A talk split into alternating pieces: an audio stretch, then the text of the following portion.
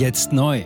Entdecken Sie Epoch TV mit investigativen Dokumentationen und exklusiven Interviews. EpochTV.de Willkommen zum Epoch Times Podcast mit dem Thema Linkspartei fällt auseinander. Wagenknecht-Partei nach Rückzug von Mohammed Ali wahrscheinlicher. Netzwerke werden aktiv. Ein Artikel von Reinhard Werner vom 7. August 2023.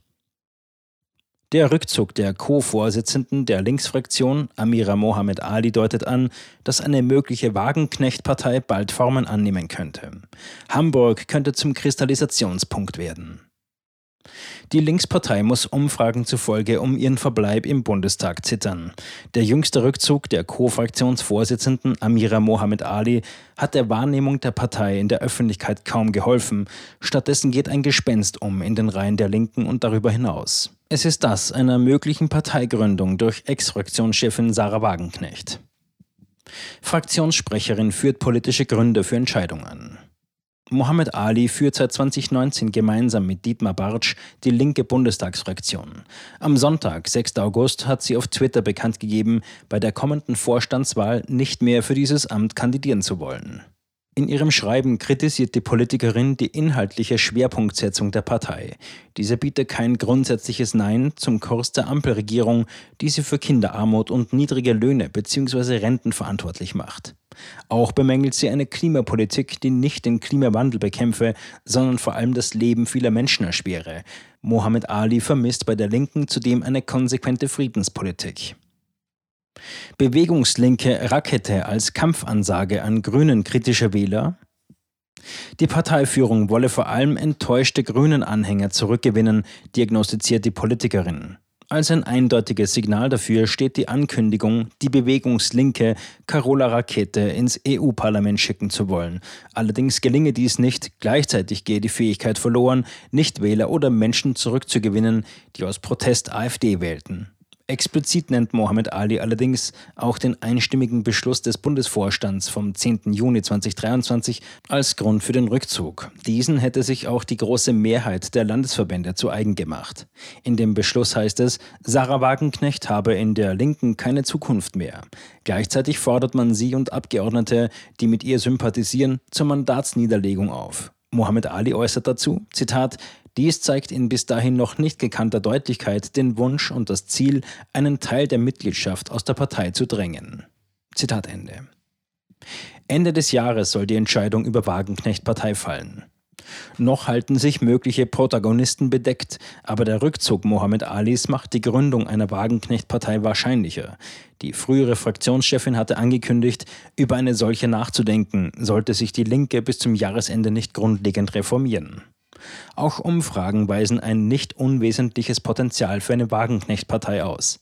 Bereits im März wies Kantar ein solches bundesweit mit 19 Prozent aus. In Ostdeutschland liege es bei 27. Neuere Analysen wie jene von Wahlkreisprognose.de bestätigen diese Einschätzung. In Thüringen gaben in einer Umfrage Mitte Juli 25 Prozent der Teilnehmerinnen und Teilnehmer an, eine Wagenknecht-Partei wählen zu wollen, wenn es sie gäbe und wenn jetzt Landtagswahl wäre.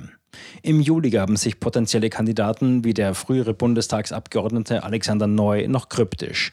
So erklärte dieser damals, ich habe noch keine Informationen über die Gründung einer neuen Partei, aber es gibt auf jeden Fall im Parteienspektrum eine Lücke für eine linke Partei, die die zeitgemäßen Fragen beantwortet. Zitat Ende. Die Linkspartei selbst scheint unterdessen weiterhin mit einer Austrittswelle konfrontiert zu sein. Mittlerweile hat sie eine eigene Website ins Leben gerufen, die austrittswilligen Gesprächsangebote macht. Hausfriedensbruch im Büro von Hamburger Linksabgeordneter. Einer der Kristallisationspunkte einer möglichen Wagenknechtpartei könnte dabei Hamburg werden. Dort verfügt die Linkspartei über einen ihrer stärksten Landesverbände, aber auch einen der am tiefsten zerstrittenen. Die Hamburger Bundestagsabgeordnete Jacqueline Nastic verdächtigt sogar ihre eigenen Parteifreunde, widerrechtlich in ihr Büro eingedrungen zu sein. Nastic gilt als Vertraute von Sarah Wagenknecht. Im Fall der Gründung einer Partei durch die Ex-Fraktionschefin gilt sie als mögliche Führungspersönlichkeit. Im gleichen Zusammenhang fällt auch der Name des Sprechers für Entwicklungszusammenarbeit im Landesverband, Andreas Grünwald. Er äußert auf Facebook Verständnis für den Rückzug von Mohammed Ali. Er wirft Vertretern der Bewegungslinken vor, die Linkspartei zu einer schlechten Kopie der Grünen machen zu wollen. Sie hätten die Linke bereits jetzt so tief gespalten, dass es keinen Kit mehr gibt, das rückgängig zu machen. Sogar Lafontaine soll im Hintergrund die Lage sondieren.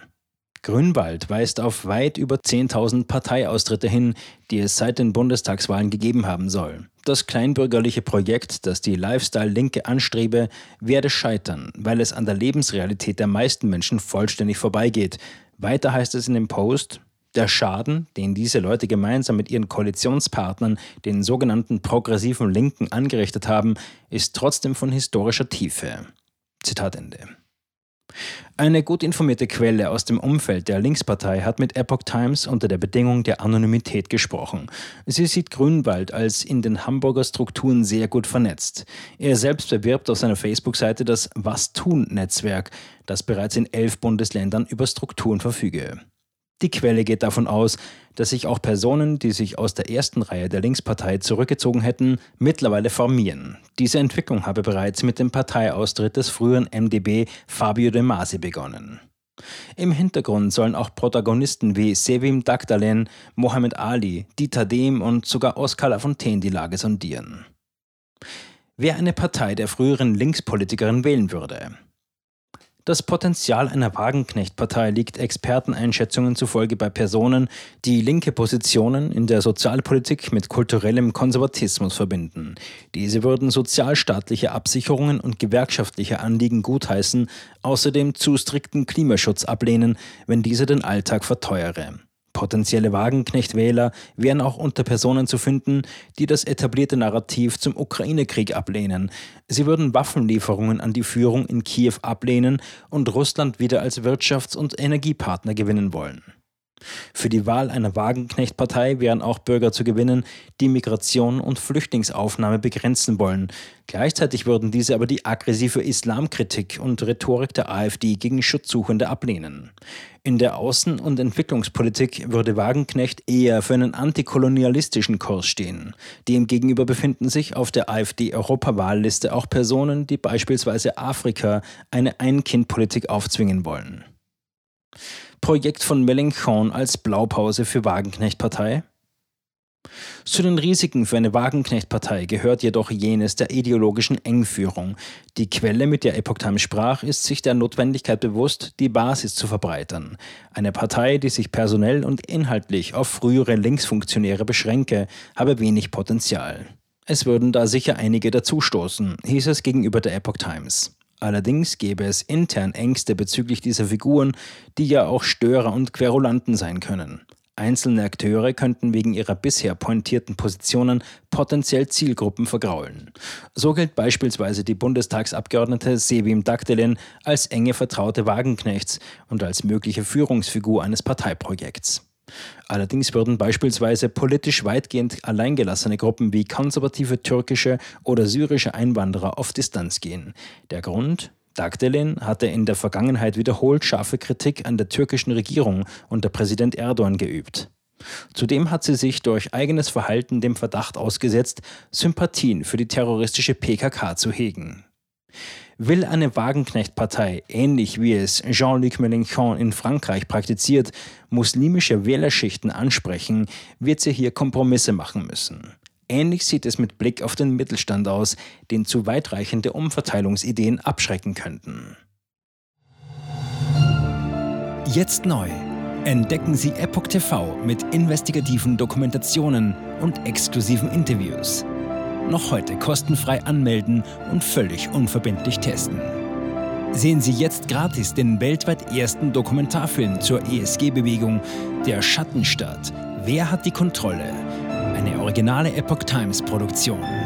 Besuchen Sie uns auf epochtv.de. Politiker machen Gesetze, CEOs machen Gewinne. Doch das ändert sich jetzt alles. Die Zukunft passiert nicht einfach so. Die Zukunft wird von uns gestaltet, durch eine mächtige Gemeinschaft wie Sie hier in diesem Raum. Wir haben die Mittel, um den Zustand der Welt zu verbessern. Es gibt eine wachsende Bewegung, die Unternehmen, Regierungen und globale Institutionen zusammenbringen will. Ihr Ziel ist es, sich mit Themen wie Klimawandel, Rassismus, Ungleichheit und Waffenkontrolle zu befassen. Diese Bewegung nennt sich ESG. Wie funktioniert sie? Und wie wird sie unser Leben verändern? Bändigen wir die Wall Street nach unserem Willen? Oder sind wir diejenigen, die manipuliert werden? Man muss Verhalten erzwingen. Und bei BlackRock erzwingen wir Verhalten.